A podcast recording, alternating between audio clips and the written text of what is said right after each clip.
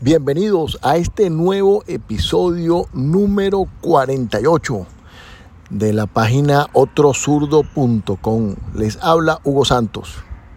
El día de hoy voy a conversar sobre la fuerza del trabajo en equipo, los líderes y los superhéroes unidos para triunfar.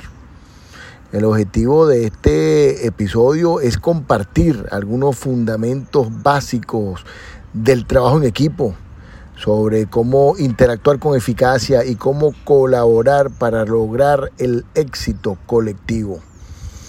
Voy a conversar desde la importancia de tener líderes fuertes hasta las habilidades necesarias para ser un buen seguidor. Quiero traer un poquito la, la, relación acerca de cómo identificar los problemas comunes y también crear soluciones creativas juntos. Para hablar de trabajo en equipo, un ejemplo muy fácil de identificar son los superhéroes. Estos personajes pueden darnos la fuerza para enfrentar nuestros miedos e inseguridades al mostrarnos que somos capaces de hacerlos todo sin importar lo difícil que sea. En días pasados estuve presente en la Feria Internacional de Turismo que se celebra en Anato, en Bogotá.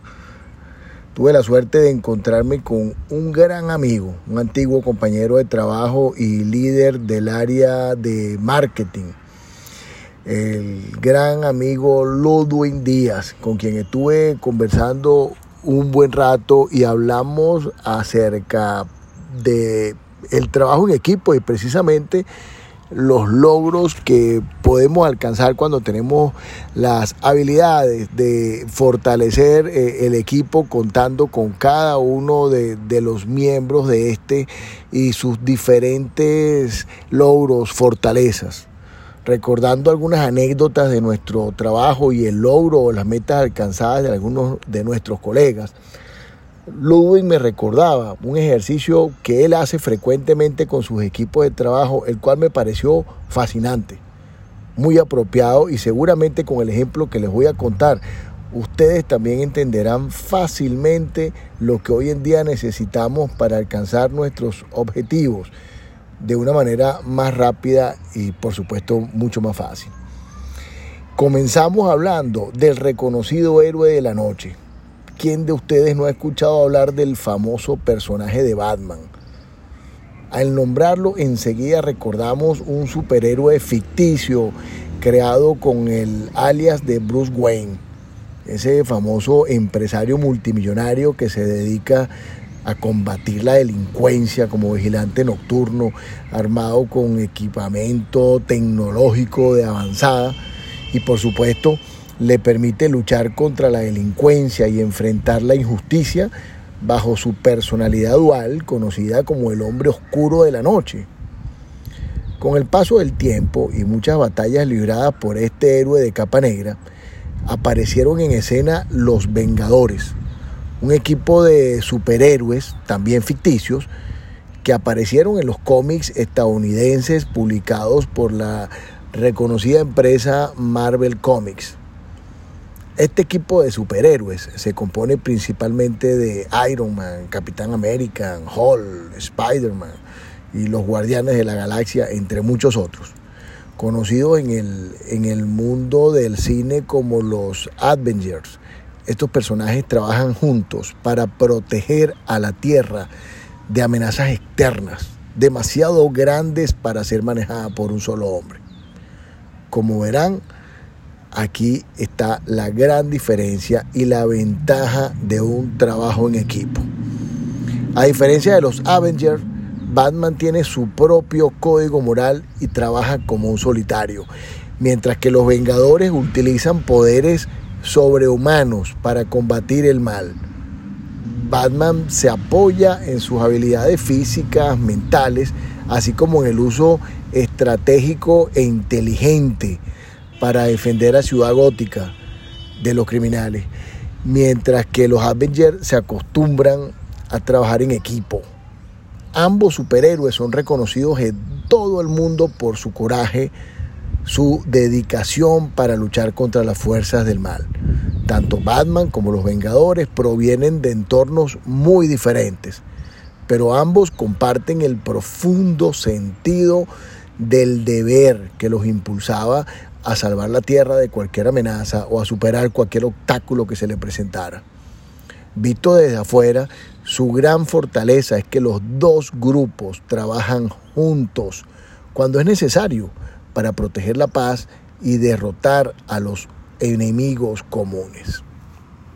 Dicho esto, pues yo creo que es un ejemplo muy claro de lo que normalmente pasa en nuestros equipos tradicionalmente o de forma diaria en la rutina de cualquier oficina hoy en día.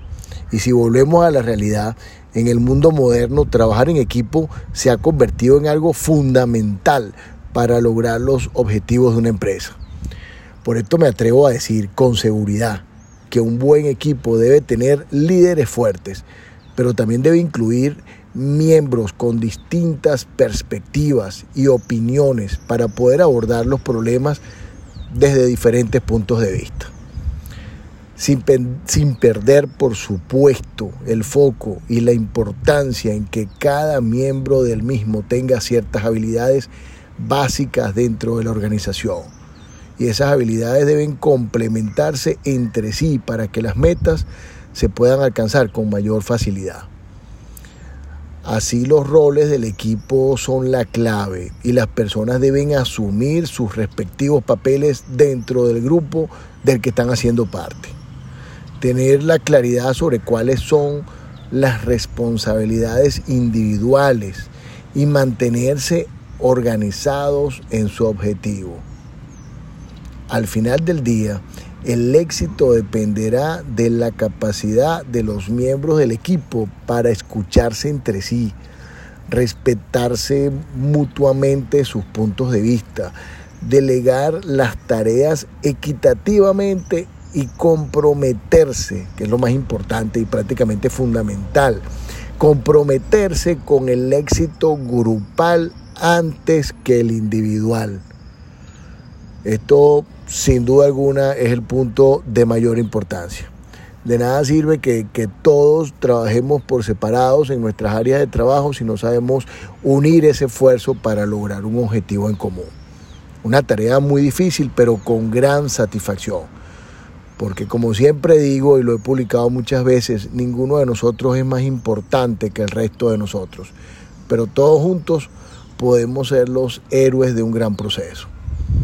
Desde aquí le doy las gracias por haberme acompañado en este episodio y envío un saludo personal a mi gran amigo Ludwig que debe estar llegando a Costa Rica luego de esta feria turística y su visita por el país de Colombia. Me dio luces para compartir este episodio con ustedes. Tuvimos un grato momento, una grata conversación después de mucho tiempo sin, sin habernos visto. Y le doy a ustedes las gracias por haber escuchado este nuevo episodio. Los invito como siempre a visitar la página otrosurdo.com. Allí también encontrarán este artículo ampliado y otros artículos de igual referencia. Muchísimas gracias. Chao, chao.